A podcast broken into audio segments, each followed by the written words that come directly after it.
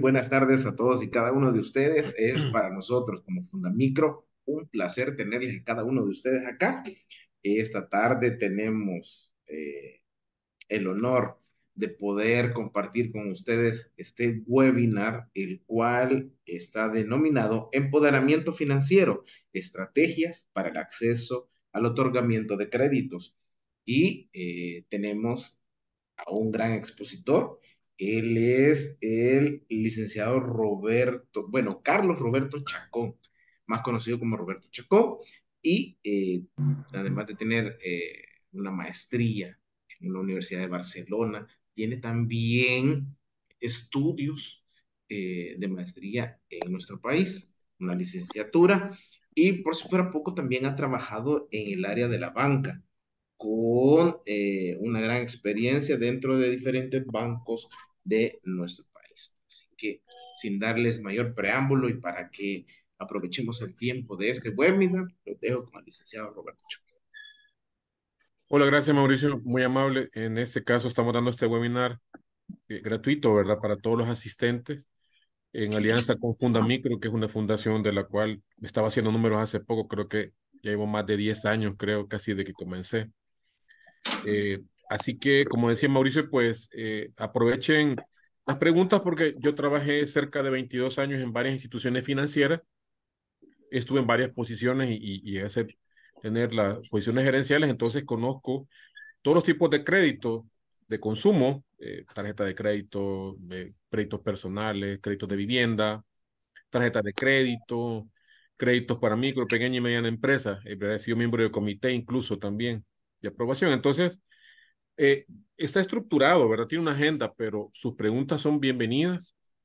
A los que ya han utilizado anteriormente la plataforma Zoom, pues levantan la mano y, y con gusto le, les, tenemos la, la, participación, ¿verdad? Y em, eh, como le digo, aprovechen, ¿verdad? Porque realmente está hecho en base a, a, la, a la, a la, parte del análisis, ¿verdad? De, de, lo que aquí en el país eh, se, se establece en la parte de, de crédito, de tipo de crédito y todo lo demás. Entonces, para no darle más largas, lo que vamos a ver en esta hora, porque es una hora de, del webinar, es introducción a los conceptos básicos del crédito, cómo evalúan las instituciones financieras, ¿verdad? Eh, en algún momento la, la solvencia crediticia. Lo que sucede es que cuando se dice instituciones financieras, engloba no solamente a los bancos, sino que también a cualquier microfinanciera, institución financiera, eh, como tal, eh, una cooperativa, una asociación de ahorro y crédito. Y muchos pensamos en algún momento de que todas manejan igual y no. No se, no se, manejan igual. Todo el día, mientras yo nosotros Hola, hola, alguien tiene por ahí el encendido el, el... ahorita. Entonces, eh, eh, no son todas iguales. Es más, si usted compara el banco A con el banco B, eh, aunque son bancos, no trabajan de la misma manera a la hora del, del análisis, ¿verdad? Cada uno tiene una forma diferente. Eh, los bancos regularmente tienen el, el uh, sistemas más sofisticados para análisis de crédito y más que todo para personas naturales, ¿verdad? En la cual pues inmediatamente le hacen un cruce de información y ya saben si es apto o no para el crédito, ¿verdad? Entonces, de nuevo, cuando diga instituciones financieras, estoy abarcando todas las instituciones que conocemos. Banco es específicamente esa palabra, ¿verdad? Banco. Eh, lo, ahí, la, vamos a ver la, la, documentación y requisitos para solicitar crédito a nivel general, ¿verdad? Tipos específicos de créditos también y deberes y responsabilidades que también hay que tener, ¿verdad? Eh, cuando adquirimos alguna, algún crédito, pues tenemos que tener un deber, ¿verdad? Y una responsabilidad. Entonces comenzamos eh, con la introducción a los conceptos básicos del crédito. ¿Por qué eso de crédito? Porque miren, realmente viene de una palabra que significa creer y confiar. Eh, desde el momento en el cual una persona hace una solicitud de crédito, se supone que eh, no es para tenerlo debajo del colchón, ¿verdad? Eso siempre se lo dije yo a los, a los analistas cuando yo era miembro del comité. Hay que darle la prioridad, ¿verdad? Entonces, eh, dependiendo de la institución financiera donde están este, haciendo el crédito, también tienen aquello que, que se llaman eh, sistemas que hacen cola de, de todas las solicitudes que van apareciendo, ¿verdad? Entonces, no es lo mismo hacer un crédito de consumo personal, como le llamamos, que hacer un crédito para micro, pequeña o mediana empresa. Regularmente los créditos empresariales tienen un tiempo más largo. Regularmente anda por un, por un plazo de unos para créditos empresariales de entre un mes a un mes y medio. Todo depende mucho de, de la documentación que se pide, pero casi todos piden lo mismo. Yo he trabajado, como les mencioné, más de 22 años y, es, y 11 años como profesional independiente, también ligado a instituciones financieras, porque hemos dado muchas capacitaciones en alianza, pero así como, como Fundamicro o de, de forma personal o con otras eh, instituciones. Y he estado también en, en, una, en una institución en, en, el Ministerio de Economía que daba, que daba financiamiento y más que todo eh, fondos, ¿verdad? No reembolsables, eh, que, eh, que ellos también pedían casi la misma documentación de, de, de, de, la banca u otras instituciones financieras. Entonces, volvemos al punto, creer, ¿verdad? Pero ¿cómo voy a poder creer? Miren, yo siempre le digo a los, a los ejecutivos, ¿verdad? Cuando doy estas capacitaciones, miren, eh, desde el momento en que una institución financiera otorga un crédito, y si es, por ejemplo, una empresa, se vuelve parte de los estados financieros de la empresa, porque ese monto de que yo le estoy aprobando pasa a, a los pasivos, ¿verdad? Si lo queremos ver ese, desde ese momento. Y, y si es una persona natural también, ¿verdad? Porque también se le puede hacer un, un balance de, de sus finanzas y también es parte de los pasivos. Entonces, para poder creer en esa persona o en esa institución, primero tenemos o tienen los solicitantes que reunir ciertos requisitos, ¿verdad? Vamos a ver más o menos cómo es esa estructura. Eh, ¿Por qué la importancia del crédito? Miren, realmente si no existiera esto del crédito, muchas personas que no tienen los fondos necesarios no podían acceder a, a, a inversiones, etcétera, ¿no? O pasa que algunas empresas, aunque tengan el, el cash o el efectivo, lo que hacen es, no, miren, mejor voy a hacer un crédito. ¿Por qué? Porque eh, así como eh, le pasan el riesgo a la institución financiera, como cuando usted toma un seguro, si toma un seguro para un vehículo, le pasa el riesgo a la aseguradora, ¿verdad? Si se lo roban, la aseguradora, le, le dependiendo del avalú, pues le va a pagar, ¿verdad? Entonces, eh, financieramente hablando, si yo tengo el efectivo, puedo hacer en cualquier emergencia con ese efectivo ¿verdad? Y, y, algunas empresas prefieren pagar intereses. Claro, dentro de sus ventas ya están esos márgenes. También hay ciertos desafíos, ¿verdad? ¿Qué pasan cuando, por ejemplo, hay personas que tienen una, eh, un score, ya lo vamos a ver más adelante, de crédito, que no es muy bueno, ¿verdad? Porque tal vez ha tenido ciertos atrasos, mora, etcétera. Y otra también, ¿verdad? Que, que probablemente haya poblaciones bastante vulnerables que no puedan acceder. Eh, para, por ejemplo, los créditos personales regularmente es para personas asalariadas, ¿verdad? o que demuestren tener un, un, una, un, eh, un trabajo, tanto en gobierno eh, o empresa privada. Eh, pero ya para un microempresario, pues es más difícil, ¿verdad? ¿Cómo, cómo poder demostrar sus ingresos? Hay, hay ciertas metodologías que aplican instituciones microfinancieras que son especializadas hacia ello. Los beneficios del crédito, pues, es la capacidad de financiar proyectos o gastos ¿verdad? Porque puede ser un proyecto de inversión o puede ser un gasto. Llámese un gasto, puede ser un gasto médico de emergencia o un gasto de mantenimiento del vehículo o mantenimiento de su hogar, un pago de estudios, ¿verdad? Eh, consolidación de deudas. Puede ser que tengan varias cuotas. Imagínense que tuvieran tres tarjetas, más un crédito personal, más un extrafinanciamiento, etcétera. Y así pueden consolidar, ¿verdad? Y hacer una sola cuota. Y por ende también probablemente la liquidez eh, sea diferente. Entonces, eh, es, es eso, ¿verdad? Esa capacidad. Lo que sucede es que eh, los bancos cada vez, ¿verdad? Ponen más exigencias o se, pone, se ponen eh, ciertos perfiles un poco más exigentes. Y eso es porque eh, yo siempre les hago la broma, mire, es como que yo les prestara ahorita, mire, présteme 100 dólares, no, no me lo van a prestar porque no saben ni quién soy. Entonces tienen que demostrarse esa credibilidad, como le dijimos al inicio. También la estabilidad financiera, ¿verdad? Puede ser que las personas tengan cierta estabilidad financiera y la demuestra, entonces el banco sí le aprueba el crédito. Pero esa estabilidad también, ¿verdad? Eh, eh, me la da en algún momento cuando probablemente no tengo yo esos fondos en, en su momento y necesito yo, ¿verdad? Imagínense una, de nuevo una emergencia médica, una pérdida de trabajo, una crisis económica, bajas ventas, eh, en lo cual yo pueda tratar, ¿verdad? De, de, de, de balancear la situación a la, a la cual eh, estoy afrontando. Eh, solo el que no tiene negocio no sabe qué es eso, ¿verdad? Porque miren, eh, los ingresos, cuando son ingresos estables, ¿verdad? De, de personas que tienen su salario mensual o, eh, y, que lo, y que se lo depositan ya sea dos veces al mes, una vez al mes o, cuatro veces al, al, mes, ya sea semanal, no es lo mismo que tener un negocio que no todos los días se vende lo mismo, ¿verdad? también la oportunidad de crecimiento.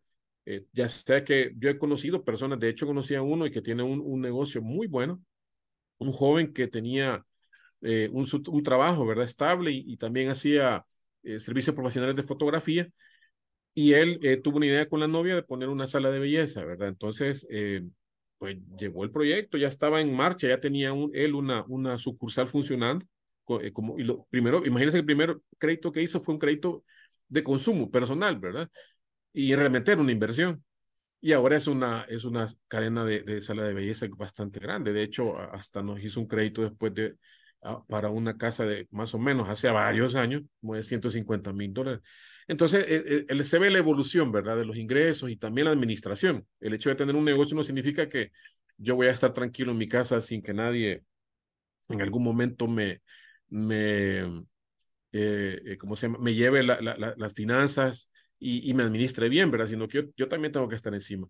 Y la otra es la igualdad, ¿verdad? O, y también se le puede llamar incluso la, la, la inclusión financiera, ¿verdad? Que todos te, tengamos ese acceso a financiamiento a una tasa, ¿verdad? O a condiciones especiales. Y hablando de eso, un poco, los criterios de, de, de generales de elegibilidad de un crédito, ¿verdad? Deberían ser, deberían ser, la tasa de interés es lo primero, cuando yo negocio con una institución financiera, de nuevo, cuando diga institución financiera es banco, cooperativas, asociaciones de ahorro y crédito, cualquier Entonces yo lo primero que, que, que le pongo atención es a la tasa, ¿verdad? Me dice, mire, el 15%, el 10%, el 12%. Se supone que yo voy a tomar la, que, la tasa más baja, se supone, ¿verdad? Pero quiero que le pongan atención a la parte, en este caso, de la derecha, ¿verdad? Dice total de costo del financiamiento, eh, no había una persona que tiene abierto el, el gracias, eh, eh, el de parte derecha donde dice costo total de financiamiento y ahí dice, ¿verdad? Que, que están los intereses, capital, seguro, gastos legales, etcétera. Si usted multiplica, por ejemplo, le dice al ejecutivo, ¿qué cuota me va a quedar? Mire, le voy a dar la, el banco A o la institución A y la institución B. La institución A puede ser que le diga el 10% o un 12% de un crédito personal, digamos. Y la institución B puede ser que le diga un poquito más, pero un 15%. Pero usted pregúntele la cuota. Dígame qué cuota me quedaría por cierto monto, ¿verdad? Para cierto plazo, porque esas son las tres partes fundamentales para saber qué cuota voy a tener. El monto del crédito, el plazo del crédito y la tasa de interés. Entonces, si la, la, la, puede ser que se sorprenda que la institución A, a pesar que la tasa es más baja, puede hacer que al final el costo del crédito sea más alto porque los seguros son más altos. ¿Cómo voy a saber eso? Como dice Ibra, se multiplica el monto de la cuota por el plazo o el periodo. Si, por ejemplo, le quedó una cuota de 100 dólares y va a ser el crédito para 60 meses o 5 años, multiplique 100 pero la cuota ya con, eh, toca, eh, la cuota se compone capital, intereses y seguro.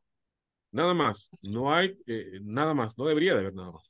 Pero le voy a dejar esto Entonces, eh, si yo tengo y multiplico esa cuota por 60 meses, después le resto el monto que presté y eso es lo que me ha costado el crédito. Imagínense que hicieran ese ejercicio ahorita, usted tuviera un crédito de consumo, un préstamo personal, un préstamo de la empresa, vea esa cuota, multiplíquela por, el, por los meses que, que le dieron de, de, de, financiamiento y ustedes después ese resultado le resta al monto que ha prestado y eso es lo que le está costando el financiamiento. Es la forma más fácil. Yo siempre lo digo en mis clases de educación financiera y para todas las personas que, que, que han visto el, en mi webinar o en, eh, presenciales, ¿verdad? E, esa es la, la forma más fácil de saber, sin necesidad de ser un doctor en economía.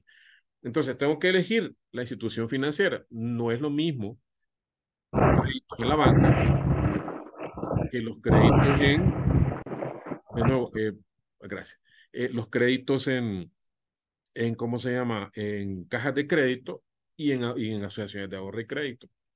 Por mi experiencia, que ya estamos hablando de 33 años, regularmente las tasas son más bajas en la banca. Ahora, si usted se pasó de, de, banco a una asociación de ahorro y crédito o una cooperativa, eh, la tasa probablemente sea más alta, pero usted sintió que la cuota es más baja porque el plazo se lo han alargado. Entre más, más largo sea el plazo, la cuota baja, pero paga más intereses. De nuevo, la cuota que le están calculando por el número de, meses, el resultado se lo resta al, presta, al, al valor, al monto que está prestando. Entonces, si es posible que se mantengan instituciones en las cuales le, les puedan otorgar créditos a una tasa bastante baja, mejor. Y los plazos, miren, eh, traten, o sea, yo sé que la, una cosa es la teoría, pero la realidad, ¿verdad? Es otra. Que no sean créditos personales, pues, de consumo, que sean más de ocho años. Si usted ya, tomó un crédito para 20 años, de hecho yo lo vi cuando estuve en una, en una asociación de ahorro y crédito, solo por un plazo muy corto, entonces lo vi que, que daban créditos para 20 años. Sí es cierto, la cuota le queda bastante baja, pero casi que está como que está pagando una casa. Si usted multiplica lo que está pagando de la casa por 30 años, o sea, 360 meses, va a, estar, va, va a ver que va a pagar como el triple, pero si toca, ¿verdad? Esa es la única forma tal vez de hacerse de su casa. El monto también a solicitar, ¿verdad? No piden monto más, más alto solo porque, según la ley, eh, eh, es el 20%, ¿verdad? Eh, usted pueden descontarle, según la ley, un 20% de su salario. Si usted gana mil dólares, el máximo en este caso son 200, ¿verdad? Si gana 2000, pues 400 y así. Si gana 500, pues en este caso 5 por 4, 20, sería, sería menos, sería, sería, sería menos el monto. Entonces, el punto es que ese es el máximo que pueden descontarle. ¿Verdad? Ahora, si usted hace un acceso a, a un crédito hipotecario para adquisición de vivienda, entonces ahí probablemente pues, puede ser que esté llegando a un 50%, ¿verdad? De, de, de, de, sus ingresos. También el destino del crédito, ¿verdad? Que sea para algo que, que, que, que en su momento sea un poco productivo, si es de empresa, y si es persona natural, pues eh, tal vez estudios o algo, o, o, como le digo, una consolidación.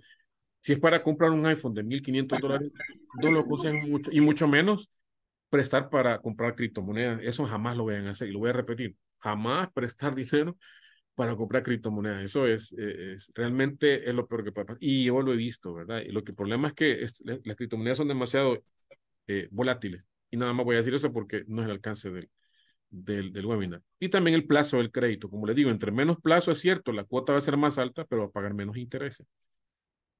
Esa es la diferencia.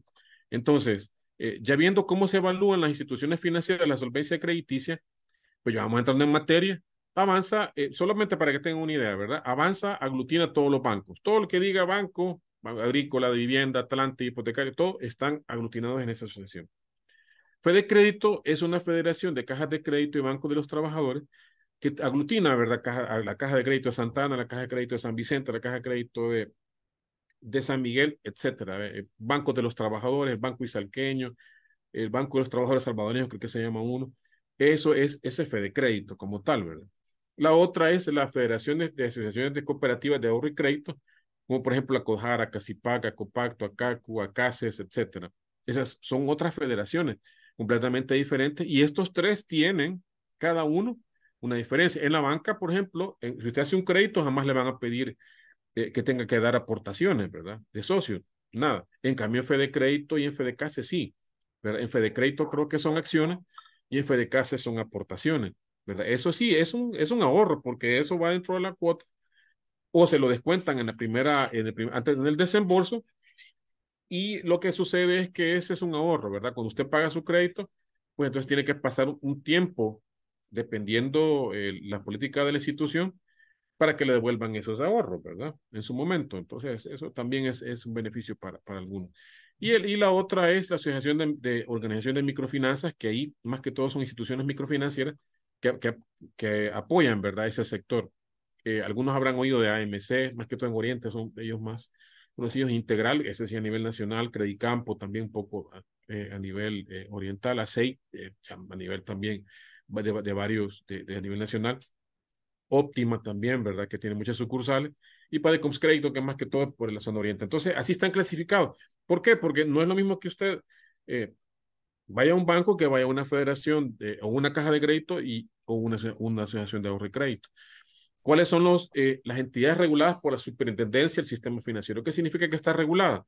Que ellos tienen que cumplir normativas, ¿verdad? Eh, que la superintendencia del sistema financiero les aplica. Si volvemos a los de atrás, aplica para Avanza y Fede Crédito. Ellos sí están regulados dentro de la superintendencia del sistema financiero y tienen que seguir sus normativas. En cambio, la, los que están en Fedecases y en ASOMI no, aunque en ASOMI integral sí, sí está supervisado, pero eso ya son, más que esto son, son asociaciones, ¿verdad? Más que todo. ¿Cuáles son los que están supervisados y regulados, ¿verdad? Eh, significa que, que tienen esas normativas más estrictas y, y, bueno, a los que tienen muchos años aquí, de los que me están viendo, pues eh, ah, se, se, acordarán, ¿verdad? INSEPRO y FINSEPRO, pues entonces eh, es, estas eh, instituciones, ¿verdad? Con, la, con esos problemas que hubo hace muchos años, ¿verdad? La superintendencia puso normativas más fuertes. Estos son los bancos, los privados, los estatales que están supervisados. También en sociedades de ahorro y crédito que se llaman SAC, eh, como por ejemplo Sociedad de Ahorro y Crédito Credicomer, Integral, etcétera. También están las instituciones de, de crédito, ¿verdad? Como Equifax, cariñosamente llamado DICO, y otras. También están los bancos cooperativos que no tienen autorización de captar fondos del público, pero sí de sus asociados. O sea que si alguien eh, llega y hace un crédito, se convierte en asociado y ya puede este, abrir una cuenta. Y también los bancos cooperativos autorizados para captar fondos del público directamente. ¿Verdad? Que están aglutinados la mayoría en, en Fede Crédito, solo COVID me parece, o Bancovi me parece que no. Entonces, ¿cuál es el proceso de análisis de una solicitud de crédito a, a nivel general? ¿Verdad? Es la asesoría, la solicitud, el análisis y la comprensión. ¿Cómo se da? ¿Cuánto? El primero que le preguntan, ¿cuándo necesita usted, verdad? O sea, el monto. ¿Para qué lo necesita? También es lo que primero que le preguntan. ¿Y por qué lo necesita? Eh, si es una, una empresa, lo vamos a ver en los estados financieros. Regularmente la, ya está ya eh, inherente, ¿verdad? Dentro de que las eh, micro, pequeñas y medianas empresas, el problema más grave que tienen es la falta de liquidez, por eso la mayoría de créditos son para capital de trabajo. Pero si es una persona natural, volvemos, ¿verdad? Puede ser que usted quiera pagar otras tarjetas de crédito, otro gasto, un gasto de viaje, un, un eh, estudio para usted o para sus hijos, para su pareja, etcétera. Todo va a depender mucho de, de, de para qué lo necesite, pero eso es lo que primero, cuando usted llega a, solicitar un crédito o llegan los ejecutivos a su lugar de trabajo o a su, empresa, cuál es el monto, cuál es el destino, y así también es la tasa. Dependiendo del destino, si es la tasa, vamos a ver más adelante los tipos de crédito. Se hace un análisis cuantitativo, un cualitativo, y también se ve el destino del crédito. ¿Qué es el análisis cuantitativo? La capacidad de pago y donde yo puedo ver los números, ¿verdad? Si es una persona natural o un asalariado, en su constancia de salario u otros ingresos. Si es un empresario, ¿verdad? En, si es pequeña o mediana empresa o gran empresa, estado financiero. Y si es microfinanciero, pues es un levantamiento de información que es una tecnología de crediticia aparte. ¿Cuál es el análisis cualitativo? Es la cualidad del cliente. ¿Dónde la puedo ver yo? Lo puedo ver en los buros, en los buros de crédito, que vamos a ver cuáles son, ¿verdad? Y esos buros me dicen a mí si esta persona puede o no pagar. ¿Por qué? Porque se ve un historial anterior. Si esta persona tiene un buen nivel de, de récord crediticio, entonces va a ser sujeta a ese crédito. Y los destinos de los créditos, aquí está un poco más, más ocupado más que todo acrónimo, para que me, cupiera un poco lo que estaba colocando. IKT es capital de trabajo, AF es activo fijo, KM es capital mixto, o sea, capital de trabajo más activo fijo o capital de inversión, gastos personales, consolidación, etc. Y la idea es ¿verdad? Eh, si yo no puedo, en su momento, cuando me, están, me está atendiendo el ejecutivo, no le puedo decir exactamente, mire, ¿para qué necesita el crédito? Entonces, aunque usted tenga la capacidad o, o tenga un buena, una buena calificación, si no determina esa, ese destino, no le aprueban el, el crédito. O sea, uno pasa, ¿verdad, comité? Entonces, ese análisis que acabo de mencionar, ese análisis cualitativo, están esos dos factores donde se analizan las documentaciones de las garantías incluso, porque algunas veces en algunos, por ejemplo, algunos bancos para, para créditos personales no, no piden eh, fiador o codeudor, más que todo, porque hoy se llaman codeudores. O tarjeta de crédito tampoco. También tiene que tener una experiencia comprobada en el negocio o en la actividad productiva o el tiempo de trabajo que ha tenido. Que eso se ve en la constancia de salario. Referencias personales, familiares, de clientes o vecinos, dependiendo, ¿verdad? También si es crédito eh, empresarial o personal y los buros de crédito, ¿verdad? Que, que, que se tienen que ver. Eso, esos son los análisis cualitativos que se hacen. El cuantitativo, eh, todo depende, ¿verdad? Si, son, eh, si es una empresa, pues se ve el ratio financiero, se ve el, el, la fuente primaria de repago. Porque, ¿cómo es esto? Si yo, alguien tiene, por ejemplo, un car wash y, y tiene una venta de vehículos, realmente la fuente principal es el car wash, ¿verdad? En la venta de vehículos probablemente venda uno al mes, pero el car wash se lo atiende todos los días y vende todos los días, ¿verdad? También el análisis de presentación de IVA, pago cuenta y renta, y análisis de estado financiero. Si es una microempresa, tal vez no va a tener estados financieros, pero como les digo, eh, hay una forma, hay una, eh, una metodología que ocupan las instituciones microfinancieras, ¿verdad? Que están eh, en, en ASOMI, ¿verdad? Que fueron las que presenté. Entonces, ¿cuáles son los requisitos mínimos para acceder a, a, un crédito? La evaluación cuantitativa en los estados financieros y es empresa. Si es una persona natural, entonces en su, en su constancia de salario, una cualitativa que acabo de mencionar y, e incluyen también los buros de crédito y las garantías que va eh, a presentar. Si, por ejemplo, le piden un codeudor, también ese codeudor, ¿verdad? En un crédito de, consumo, digamos, eh, tiene que estar bien calificado también. No, no significa que la, la persona que, que, que, está haciendo un crédito está bien calificada y el codeudor no, entonces no le dan el crédito. ¿Por qué? Necesitan que una persona también tenga una buena moral. Esto es lo que miran las instituciones financieras, ¿verdad? Así parece un poco complicado, pero no, lo explico un poco rápido.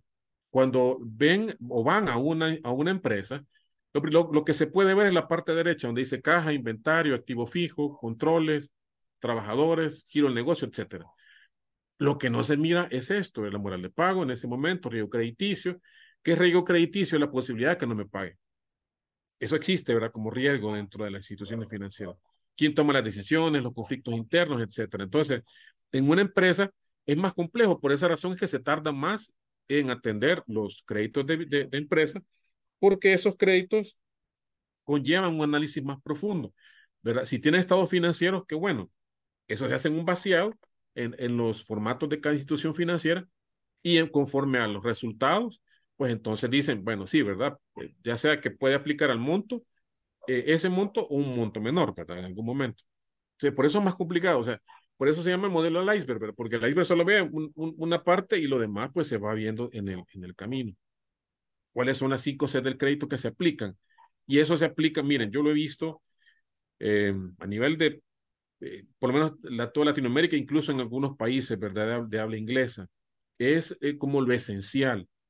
¿Qué significa esto, verdad? Esta ruedita. son eh, la capacidad, el capital, el colateral, condiciones y carácter. Por eso se llama 5C del crédito, porque todas las palabras comienzan con C. Entonces, la capacidad es evaluar la capacidad de pago del cliente, ¿verdad? Y si los ingresos son sostenibles en el tiempo. Pues si una empresa eh, tiene varios años de operación, pues entonces presenta los estados financieros históricos.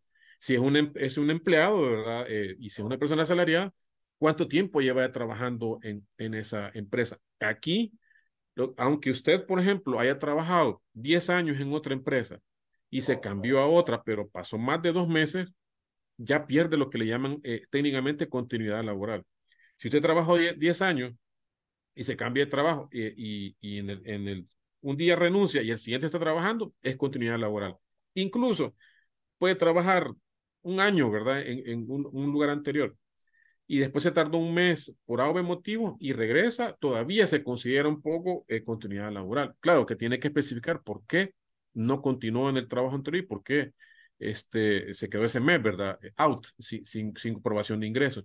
Porque miren, cualquier institución financiera lo que quiere saber es la seguridad de los ingresos, la seguridad de donde trabaja, la seguridad de los estados financieros, esa seguridad, porque realmente le están dando dinero, que dinero que al final no es de la banca ese dinero es de los ahorrantes, ¿verdad? Los ahorrantes eh, tienen sus cuentas en los bancos, instituciones financieras como Fede Crédito o, o, o de, o de Fede donde ahorran, y en algunas de Asomi también, y ahí ahorran, pero y ese dinero pues eh, eh, se toma, ¿verdad? Y se presta, ¿verdad? A otras personas. Entonces, ahora volvamos. Capital es la evaluar la contribución del cliente del financiamiento. Por esa razón, cuando alguien hace un crédito de vivienda, ese crédito de vivienda no le dan el 100%. ¿Verdad? Puede ser que la institución le dé, eh, si la vivienda vale 100 mil, le da el 90%, o sea, 90 mil. Algunos dan el 85%, o sea, 85 mil.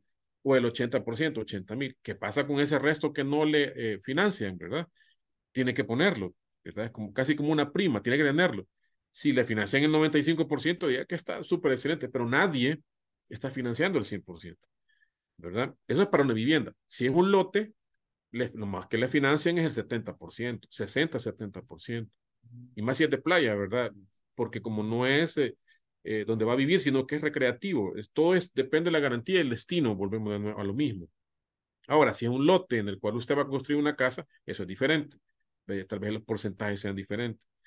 Y el crédito para, para, para construcción es, es no le dan de una sola vez el dinero, sino que presenta el presupuesto y cada, cada vez van mandando una persona que evalúe que verdaderamente cómo lleva usted el proceso de, de construcción. El colateral, ¿cuál es? Hablando de garantía, la calidad de las garantías que está entregando. Miren, hay varias formas de garantía. En de nuevo, un en un crédito de consumo puede ser que no le, no le pidan codeudor, pero puede ser que sí. Eso se llama garantía fiduciaria, o sea, de un codeudor. ¿Por qué se llama codeudor? Y voy a hablar rápido de esto. Si una persona le piden dos codeudores y suponiendo que el deudor, o sea, el que prestó, no pagó, entonces van a tener que pagar los codeudores. ¿Qué significa? Si, por ejemplo, son dos y no hayan a uno, sino que solo hallaron a, a, uno de los dos codeudores, solo hallaron a uno, a él se le, se le puede exigir el 100% de, del crédito, por eso se llama codeudor, o sea, por eso se dice en, en el medio, codeudor es pagador. Entonces, el colateral también puede ser que usted coloque una casa, un lote, una vivienda, un, eh, un, rancho en la playa, una nave industrial, un, eh, un este, local, puede también dar garantías de vehículos, puede dar garantías de, de eh, ¿cómo se llama?, de inventario, ¿verdad? Y ese inventario también se, se registra en el CNR, en la parte de inventario. Hay varias formas en las cuales usted pueda darle garantías a la, a la institución, más si es eh, una empresa. También hay, hay, hay empresas que dan esas garantías. Claro, eh, tienen un, un, canon, ¿verdad?, de, de, por medio, que ustedes pueden buscarlas en, Internet. Hay una o dos por ahí. Cuando no le alcanza, ¿verdad?, esa garantía, entonces ellos eh, se la aportan al banco, pero también le cobran a usted. Entonces, eh, y ese es el colateral. ¿Qué tanto es lo que yo estoy también dando, ¿verdad?, como garantía? No es lo mismo que, que, que, a usted el banco le quiera dar su casa, ¿verdad? Que entonces significa que sí va a pagar, porque si, pero ¿qué pasa si se da el rancho de playa y la casa está sola, ¿verdad? Que ya la pagó. Mm, ahí es donde la banca dice, bueno, sí, mire, es cierto, es una garantía en rancho playa, pero, pero usted solo llega los fines de semana. Si en dado caso no paga, lo que va a pasar es que ya no va a ir a la playa a solearse. Pero si ya pone su, su eh, local o su casa, significa que está regando lo que más usted aprecia, ¿verdad? Que ese es su patrimonio, ¿verdad? En las propiedades. Las condiciones son, depende de las, las, las, condiciones del mercado. En este momento, las condiciones económicas son, probablemente quizás la inflación es lo que más nos está apretando, pero las condiciones, eh, más que todo sociales, ¿verdad? Que, que sea la, la delincuencia, por lo menos, de, de, no tanto de los ladrones, porque eso siempre existe, sino de la parte de otra, ¿verdad? Tipo de delincuencia se ha parado y eso lo que ha contribuido es, yo se los he preguntado en, en varios cursos que he dado, presenciales o virtuales, ¿Qué, ¿Qué perciben los ejecutivos, verdad? Que andan en la calle, porque eso ellos andan en campo siempre. Miren, algunas personas que tenían un negocio ya los tienen más bonitos. Si estaba bien pequeño, lo han ampliado. Si tenían el negocio A, lo han puesto el negocio B. Ahora los hijos también están en el negocio, etcétera. O sea, y, hay, zonas o lugares en los cuales se puede entrar que antes no se podía. Entonces, eso es lo que ha dado es un dinamismo económico que ahora ya no tienen ese gasto, ¿verdad? Dentro de lo que voy a ser bien claro y creo que todos, no, no voy a tapar un dedo, la, la mal llamada renta o extorsión, ya eso ya no tienen que, que, que, dar, entonces lo pueden reinvertir en sus negocios. Eso les va a ayudar también a la hora que cuando presenten a, una institución financiera ya no le pongan el pero, mire, pero usted vive en un lugar de alta de peligrosidad, ahora ya cambió. ¿verdad? Entonces eso da más acceso al crédito y eso le va a dar un impulso que hay que aprovecharlo, ¿verdad?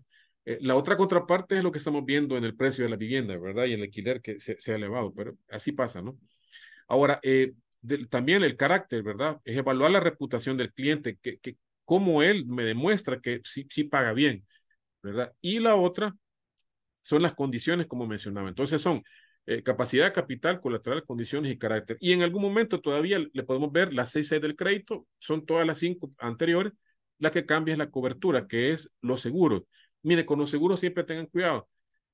No es lo mismo que, que yo pague lo que la, el banco me está cobrando por, por la póliza, eso se llama póliza colectiva, se llama. Lo vuelvo a repetir, póliza colectiva. ¿Por qué? Porque todos están, los, los deudores del banco están con esa póliza. Usted también puede dar algo que se llama, voy a decir despacio, sesión de beneficios de póliza, en el cual usted puede contratar una, una póliza afuera de, de, la, de la que tiene usted dentro de la institución y probablemente salga más barato. De hecho, yo un tiempo estuve en esa, en esa profesión de, de la parte de, de, seguro, solo que ellos sí le cobran una pequeña comisión. Miren, lo que pasa es que uno tal vez diga, vaya, se han elevado los seguros últimamente. ¿Qué pasa si, si usted dice, mire, pero es que yo pago 600 dólares de la casa, ¿verdad? Digamos 600 o 1000 dólares al año. ¿Por qué? Porque si usted multiplica la, y ve su, su recibo, donde ve el seguro, cuánto le están cobrando dentro de, dentro de su cuota mensual, multiplíquelo por 12 y eso es lo que está pagando al año. Si, por ejemplo, se está pagando 50 dólares al mes, son 600, ¿verdad? Si está pagando 100 dólares de seguro, entonces son 1200 de seguro. Ahora, si usted en una póliza fuera, ¿verdad? De la colectiva del banco o la institución financiera, le, le dijeran, mire, si usted va a pagar al año, si usted paga 1200, pero en la, en la de fuera del banco va a pagar 500, te está ahorrando 600, ¿verdad? O sea, eso también es un ahorro, que eso también tenemos que ver. Y hay que ponerle mucha atención.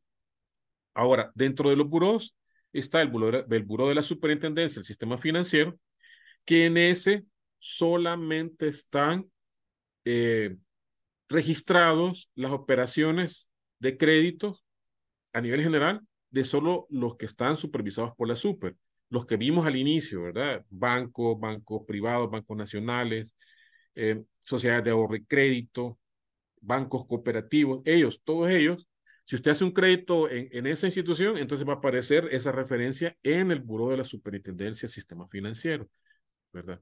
Y eso ellos tienen unas normativas que seguir. A nivel general, pues las he colocado aquí.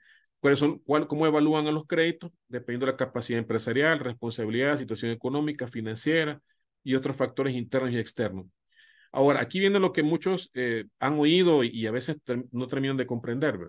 ¿Qué significan esas calificaciones, las famosas calificaciones? Está la calificación A1, A2, B, C1, C2, D1, D2. Y yo como les hago la broma, la E de excelente, ¿verdad? O sea, o sea, la E es la peor. ¿Qué sucede? Dependiendo cómo yo estoy calificado dentro de mis pagos, si por ejemplo estoy en categoría A1, la institución no va a reservar. Eso significa que la institución está reservando un cierto monto. Por eso cuando le están, le están haciendo las gestiones de cobro, ¿y por qué me hiciste tanto? Porque las instituciones en su momento, ¿verdad? Eh, si tienen eh, clientes en categoría, por ejemplo, C2, digamos, es el 25% del, del crédito, del, del, monto que están reservando y eso es contra las utilidades. Si, por ejemplo, el, crédito es de 10 mil, estamos hablando que 2.500 dólares tienen que retenerle, ¿verdad? Eh, la institución financiera le, le retienen 2.500 de sus utilidades y eso lo supervisa la, la superintendencia del sistema financiero. Si un cliente está en categoría E, entonces el 100%, si es un crédito, imagínense, de 50 mil dólares, 50 mil dólares de las utilidades están retenidas, no las puede utilizar el banco. Y eso en, los estados financieros de los bancos, todos los meses tienen que presentar esos reportes que la superintendencia le exige. Ahora, eh, voy a contar algo, ¿verdad? Y, y, lo voy a contar quizás después de esto. ¿Cuándo es que me, que me califican? Aquí es lo interesante, miren, hay un cambio. No es lo mismo que, que en crédito de vivienda, crédito de empresa y crédito de consumo. Soy A1 hasta siete días. O sea que eh, si me tocaba pagar el primero de, de cada mes, pero pagué hasta el 7, o el 6, mejor dicho, el 6, todavía no hay problema, hasta el 7 todavía. Si ya pago el día 8, después que me tocaba la, ya entonces ya tengo la calificación A2. Entonces la A1 es la mejor. Ahora, un crédito de empresa todavía le dan chance para dos semanas, 14 días, y crédito de consumo 7 días.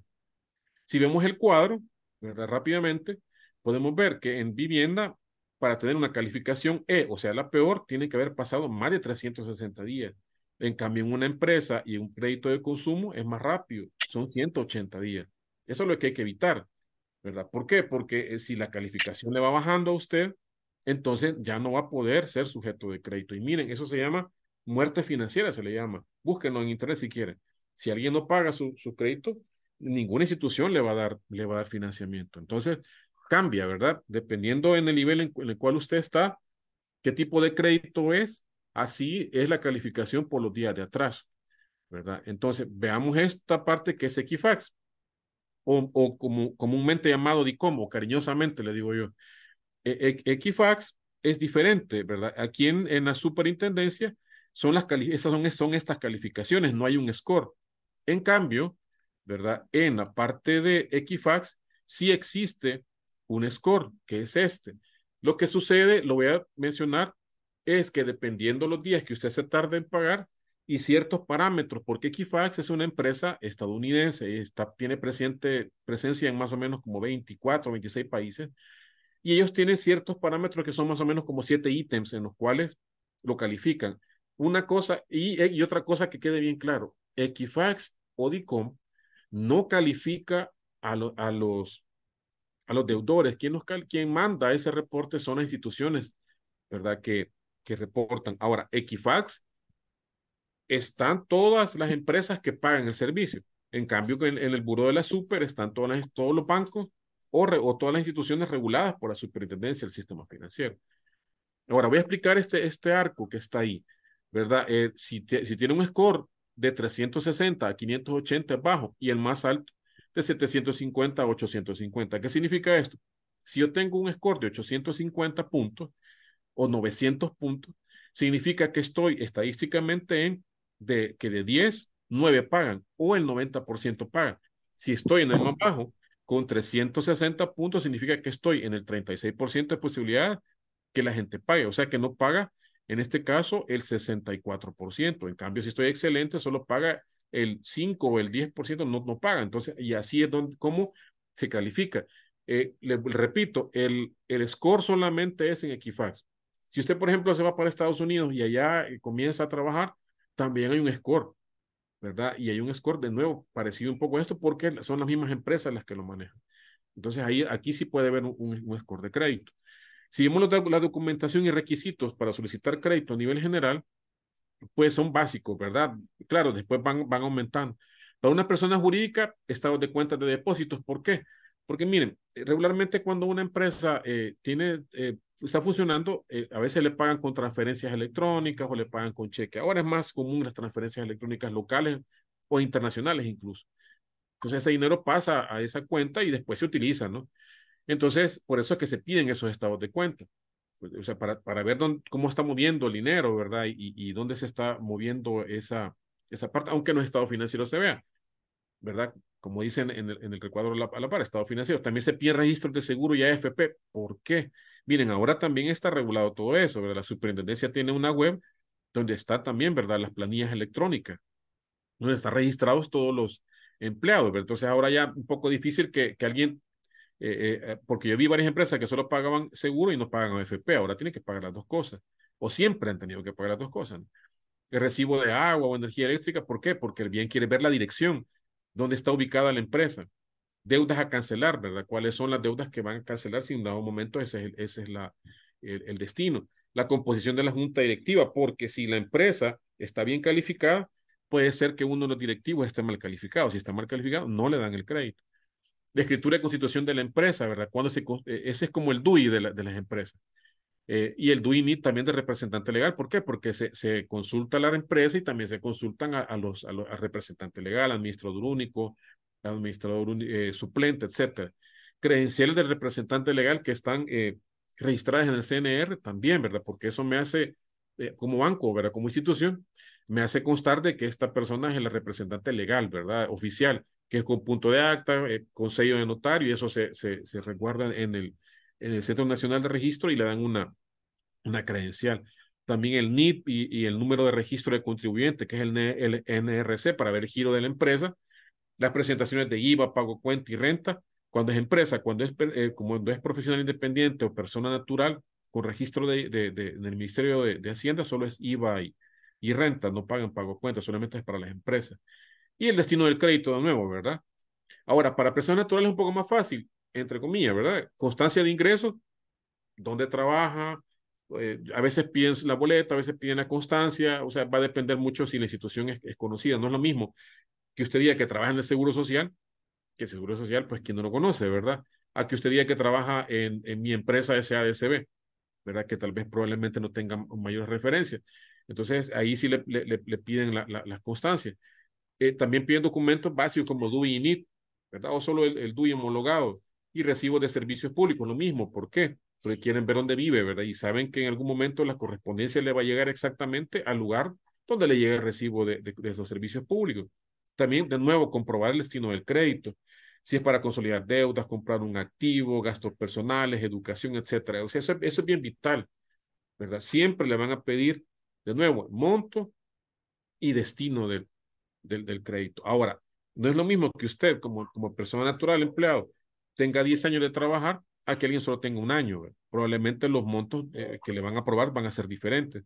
Porque de nuevo, lo que quiero ver es, quieren ver ellos es estabilidad. Eso se llama estabilidad laboral, ¿verdad? O tiempo de, de trabajo en su momento. Y también tiene que ver mucho el cargo, ¿verdad? No es lo mismo una persona que, que tenga un cargo administrativo a que sea gerencial o gerente general o, o, alto o presidente de una empresa, ¿verdad? Eh, y los montos también de los ingresos. Acuérdense, el 20% como tal es el máximo, pero si es eh, eh, para créditos de consumo, pero con, con crédito de vivienda pues puede llegar incluso hasta un, a un 50%. ¿Cuáles son los tipos específicos de crédito? Ya entrando más bastante en, en materia, el crédito empresarial, el crédito de consumo, ¿verdad? Como mencioné, para micro, pequeña, mediana, gran empresa, crédito de consumo para sector público, sector privado, o sea, em, eh, empleo público, empleo privado, profesional independiente o propietario de, de alguna empresa. ¿Cuáles son a nivel general? ¿Verdad? Créditos de consumo, tarjetas de crédito, extrafinanciamiento es un crédito de consumo. Eh, tasa cero, al final también es un crédito, ¿verdad? Lo que pasa es que le dan 3, 6, 9, 12 cuotas sin pagar intereses, pero es un crédito porque usted está pagando en cuotas. Ahora bien, si usted no lo paga, el problema es que sí le pueden cobrar intereses. ¿verdad? Entonces hay que tener cuidado cuando sepa, porque imagínese que tiene la tarjeta de crédito, el saldo, más un extra financiamiento que fuera del, del, del saldo de la tarjeta y tiene una tasa cero, todo eso tiene que pagarlo. O sea, el, el pago mínimo del, del, del, consumo de tarjeta, más el pago del, del extrafinanciamiento, más la tasa cero, hay que tener cuidado. También hay créditos de vivienda, créditos para vehículos, hay líneas específicas para eso, créditos de estudio y créditos para, para empresas, como acabamos de mencionar. Ya entrando en la parte de empresa, pues podemos ver que dependiendo de la función, eh, vamos a ver varias perspectivas. El tipo de crédito en función del tipo de empresa, ¿verdad? Que puede ser micro, eh, individual o grupal, que ya son eh, las personas que alguna vez han, hecho créditos, pues sabrán un poco acerca de esto, individual o grupal. Individuales que a una, a una persona le prestan, grupales que se, se arman grupos para, para prestar. Regularmente son para personas que no tienen muchas garantías que ofrecer. Eh, crédito para pequeña y mediana o crédito de gran empresa o grupos empresariales. También en función del pago acordado pueden haber créditos mensuales, quincenales, semanales, diarios. Regularmente créditos de consumo es mensual. Créditos de microempresas pueden ser quincenales, semanales o diarios. Eso depende, ¿verdad?, del tipo de segmento del crédito. También al vencimiento, como pueden ser, por ejemplo, créditos al vencimiento. Eh, si alguien hace crédito para, eh, eh, por ejemplo, cultivos, ¿verdad? Arroz, frijoles, ¿verdad? en ese caso, granos básicos, o, o, créditos para, para hortalizas, ¿verdad? Que eso ya son para meses, ¿verdad?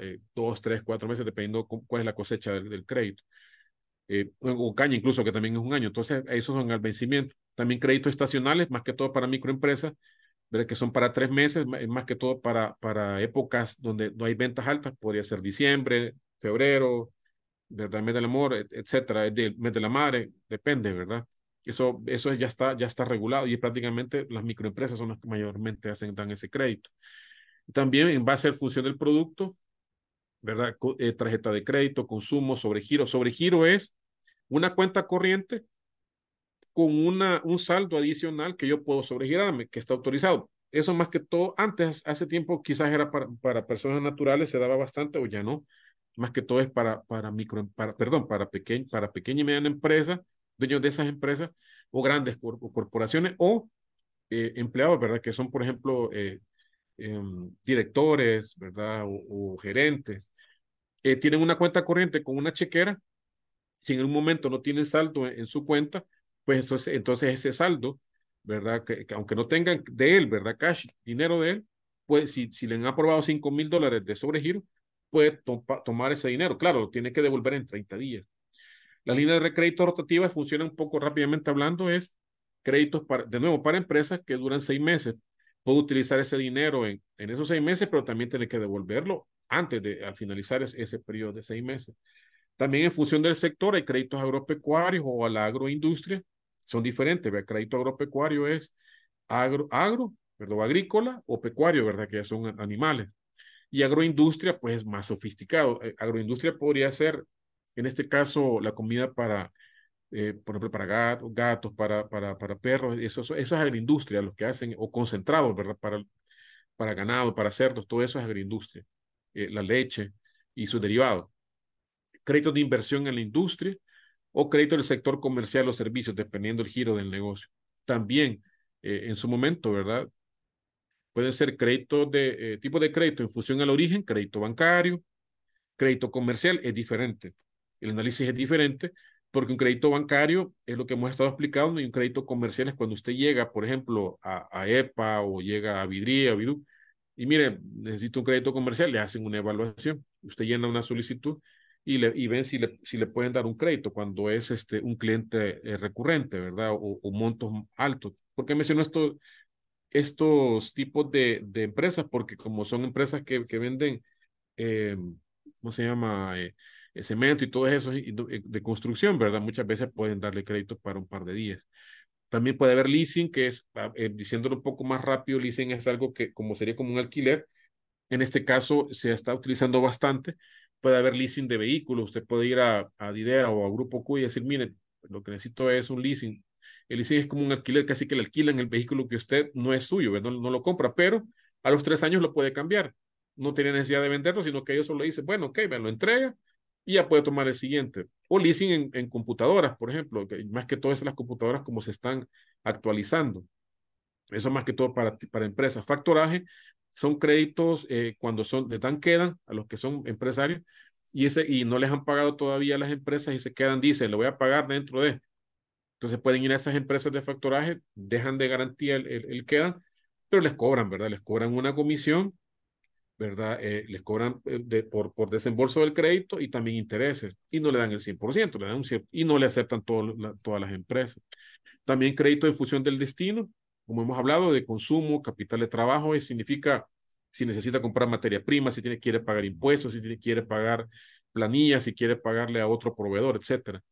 Compra de crédito de activo fijo, ¿verdad? Que es la palabra técnica, que es mobiliario, equipo, herramientas, maquinaria, etcétera capital mixto que ocupa capital de trabajo y capital este, de, activo fijo, ¿verdad? O de inversión, crédito de vivienda, ¿verdad? Y también en función al plazo, corto plazo, estamos hablando de, así como hablé de los sobregiros y líneas de crédito rotativas, son de corto plazo.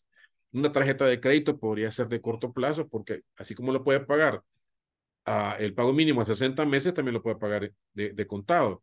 También hay créditos de mediano plazo, estamos hablando de entre, de entre más o menos 3, 5 años y largo plazo estamos hablando ya de, de, de 10 o más años, ¿verdad? Más que todo de vivienda.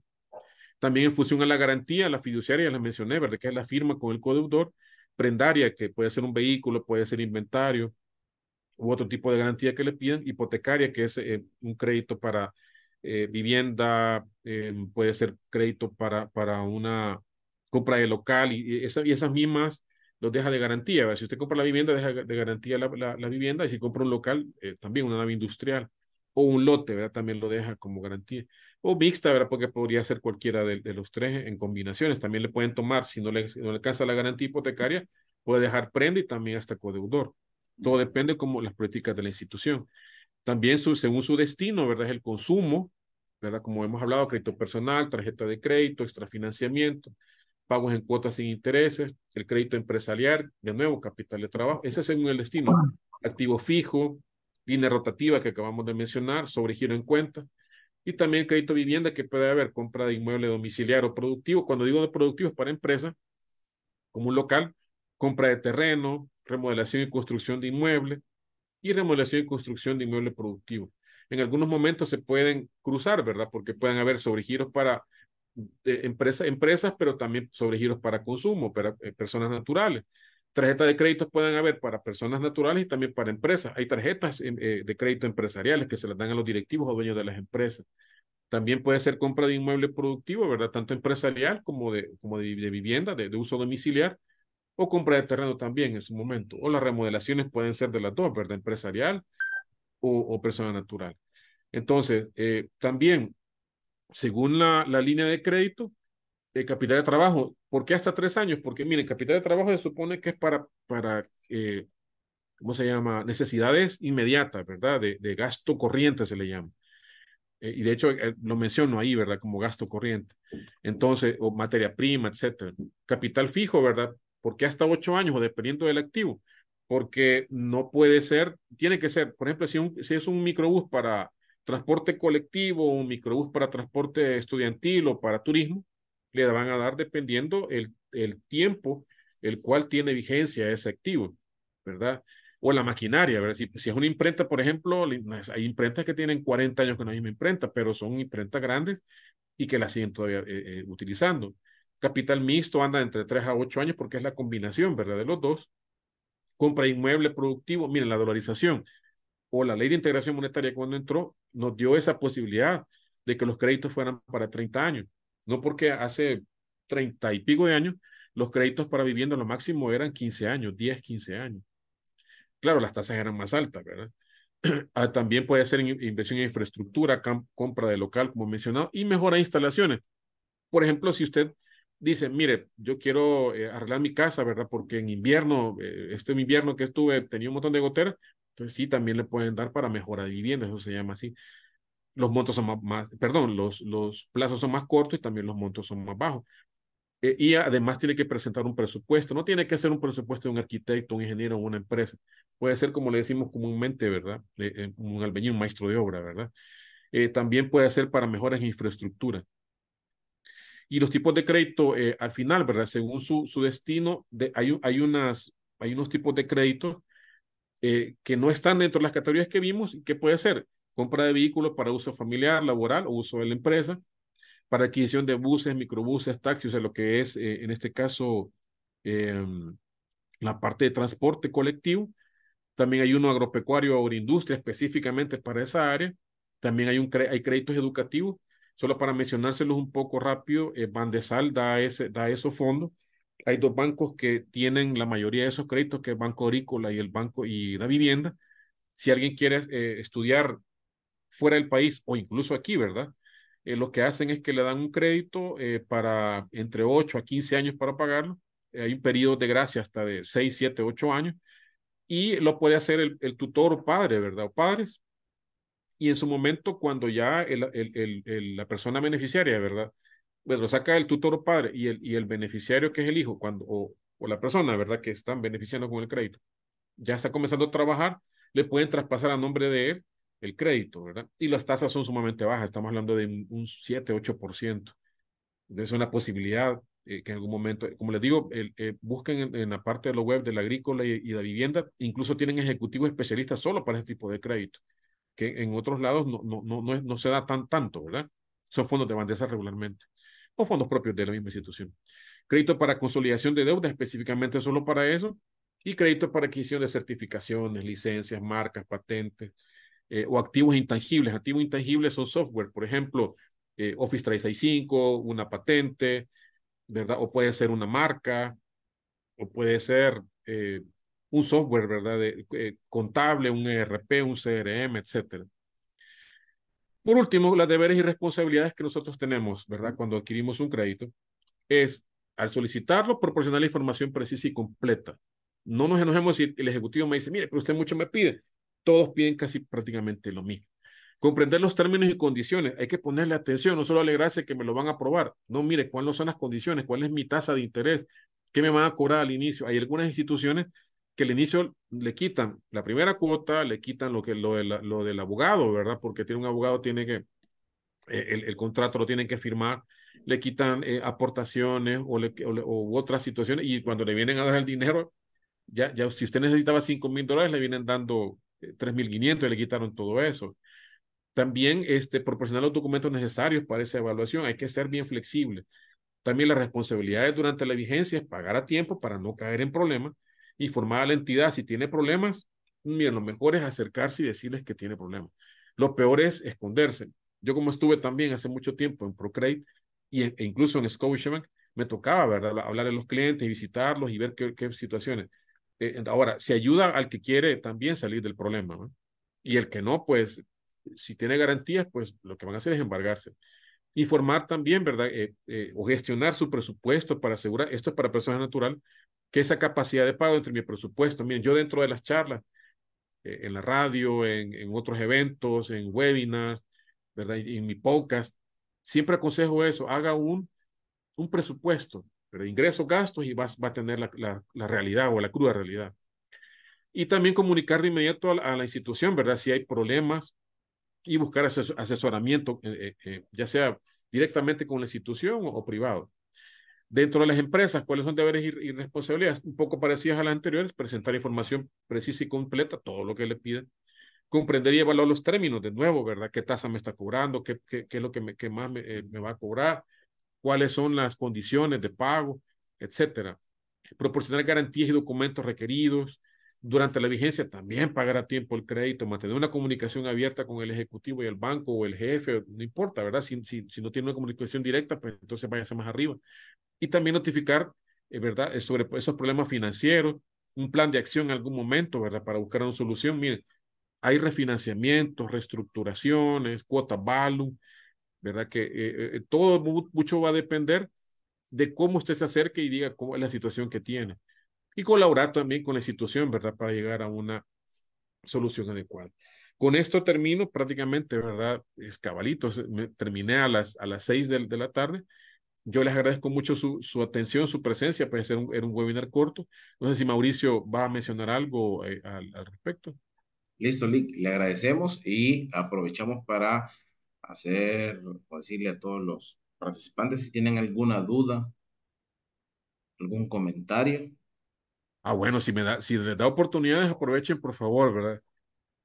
Cualquier consulta será bienvenida, ¿verdad? Esa es la idea también de esto, de que ustedes puedan también, eh, eh, y de hecho lo mencioné, es cierto, Mauricio, gracias por el programa, ¿verdad? Que ustedes puedan hacer sus consultas si ustedes quieren. Alguien puso un mensaje, quiero ver.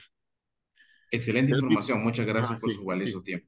Ok, a la orden. Pues aprovechen, si quieren, si están, si no quieren hablar, ¿verdad? Ya vieron que pueden en el chat pueden poner la, la, la consulta y, y, con todo gusto pues se la vamos a...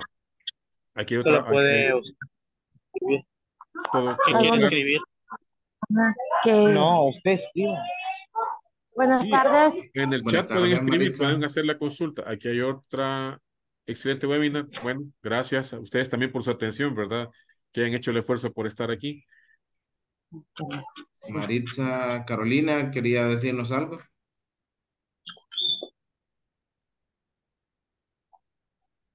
Tiene el micrófono abierto ahorita. Dice una persona, Eric Joya, dice, quería saber si ahora la Defensoría del Consumidor va a estar regulando que, le digo que se me cortó. Que no se le cobre comisión en el desarrollo de un crédito. Fíjese que eso, eh, le voy a contar, las, si están, si es, si es legal que le cobren comisión inicial por desembolso, eso es legal, eso está dentro de, de la legalidad.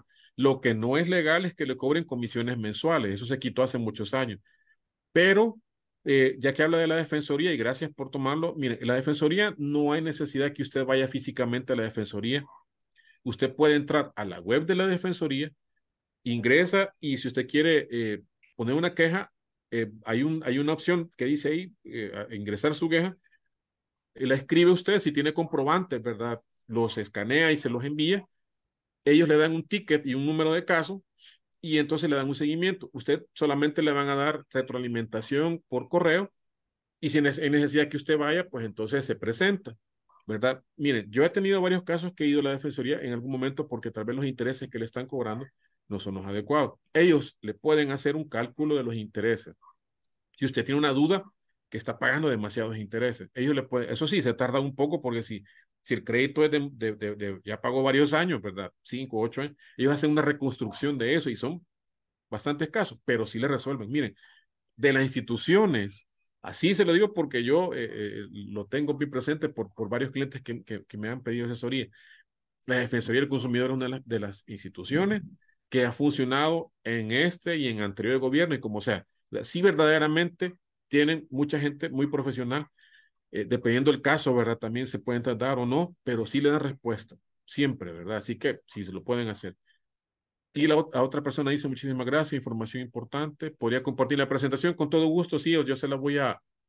En este caso, ¿cómo podríamos hacer, Mauricio? Porque yo no tengo los datos de los de las personas, pero sí se los podemos, sí se los podríamos enviar. No sé cómo. Con gusto. Ustedes me pueden escribir ya sea a nuestro correo que es fundamicro, arroba fundamicro.net o también puede escribirme al WhatsApp 7013 4147.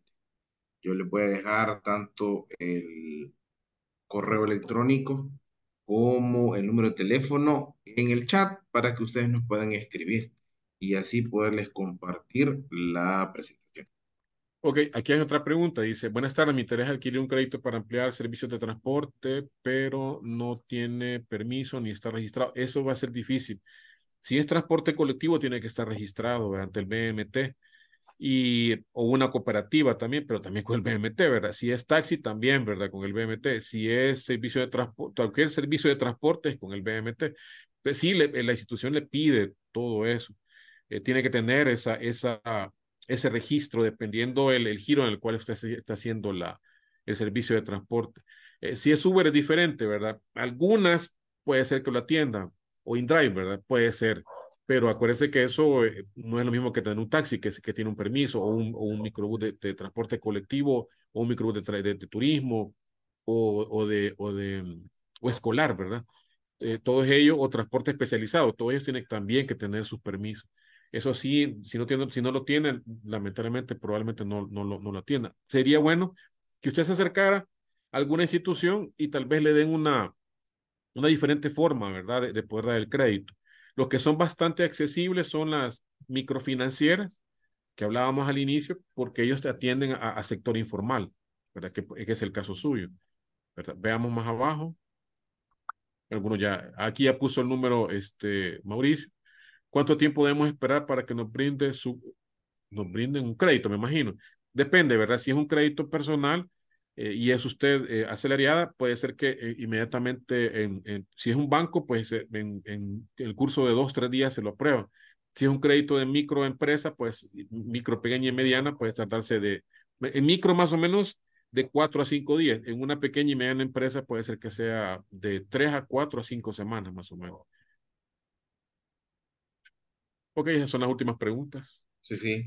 De hecho, algunos ya están abandonando el chat. Listo. Llegaron a ser más o más de 60 personas. Muchas gracias. Sí, como 63 personas. Agradecemos la participación de cada uno de ustedes. Recordarlos que nos pueden seguir a través de redes sociales. De hecho, nosotros vamos a subir el video para que ustedes lo puedan ver. Eh, síganos en nuestras redes sociales como es Facebook, que es Fundamicro Espacio ES. También nos pueden seguir a través de Instagram con el mismo nombre que es Fundamicro ES o también puede seguirnos a través de LinkedIn, en donde nos encontrará también como Fundamicro ES. Agradecemos, Lee, eh, esta oportunidad que nos ha permitido para poder aprender un poquito más acerca de los créditos, de los requisitos y de la manera que se debe de administrar cada uno de estos para que no caigamos en esas malas calificaciones y después no digamos, ay, estoy en DICOM, ¿verdad? Así que le agradecemos nuevamente y aprovecho. Y eso, que usted también dice, perdón que le interrumpí, eso, mire, estoy en DICOM. Es que todos están en DICOM, vea, todos están en Equifax. El bueno, el malo, el regular. ¿Por qué está usted y por qué tiene un crédito? No es que Equifax o DICOM lo coloque, lo coloca a donde usted ha hecho el crédito. Eh, y gracias por mencionarlo, porque es, es, esa palabra la que siempre se ocupa, ¿verdad? sí, siempre decimos, ah, ya estás en DICOM, ah, ¿verdad? no, ahí están los que pagan bien o los que pagan mal, ¿verdad? Eh, lo que pasa es la calificación, ¿verdad? Pero es muy buena, muy buena eh, situación que, que, que, retomamos, sí. Listo, Lee. Quiero comentarles y aprovechar para cerrar que pueden también en nuestra redes sociales van a encontrar los calendarios y las actividades que vamos a desarrollar para fin de mes. Dentro de ellas tenemos ventas efectivas con PNL el próximo 23 de enero. El 24 de enero tenemos optimización del tiempo, estrategia para un desempeño efectivo. También tenemos una capacitación de coaching gerencial para todos aquellos gerentes y aquellos administradores de equipo. También tenemos a la cultura organizacional con innovación y adaptación. Esto es para impulsar el éxito empresarial en este año 2024. También tenemos cumplimiento y actualización del instructivo UIF, en donde ahora hay un gran alboroto por eh, la nueva reforma de la ley, ¿verdad? Que estamos esperando que se apruebe o que le hagan cambios. Así que les agradecemos, como les decía, por el espacio a usted, licenciado, por el tiempo que nos ha compartido, a todos ustedes por habernos acompañado y esperamos poderlos encontrar nuevamente en otra oportunidad donde desarrollemos otro tema que sea de beneficio para todos y cada uno de ustedes.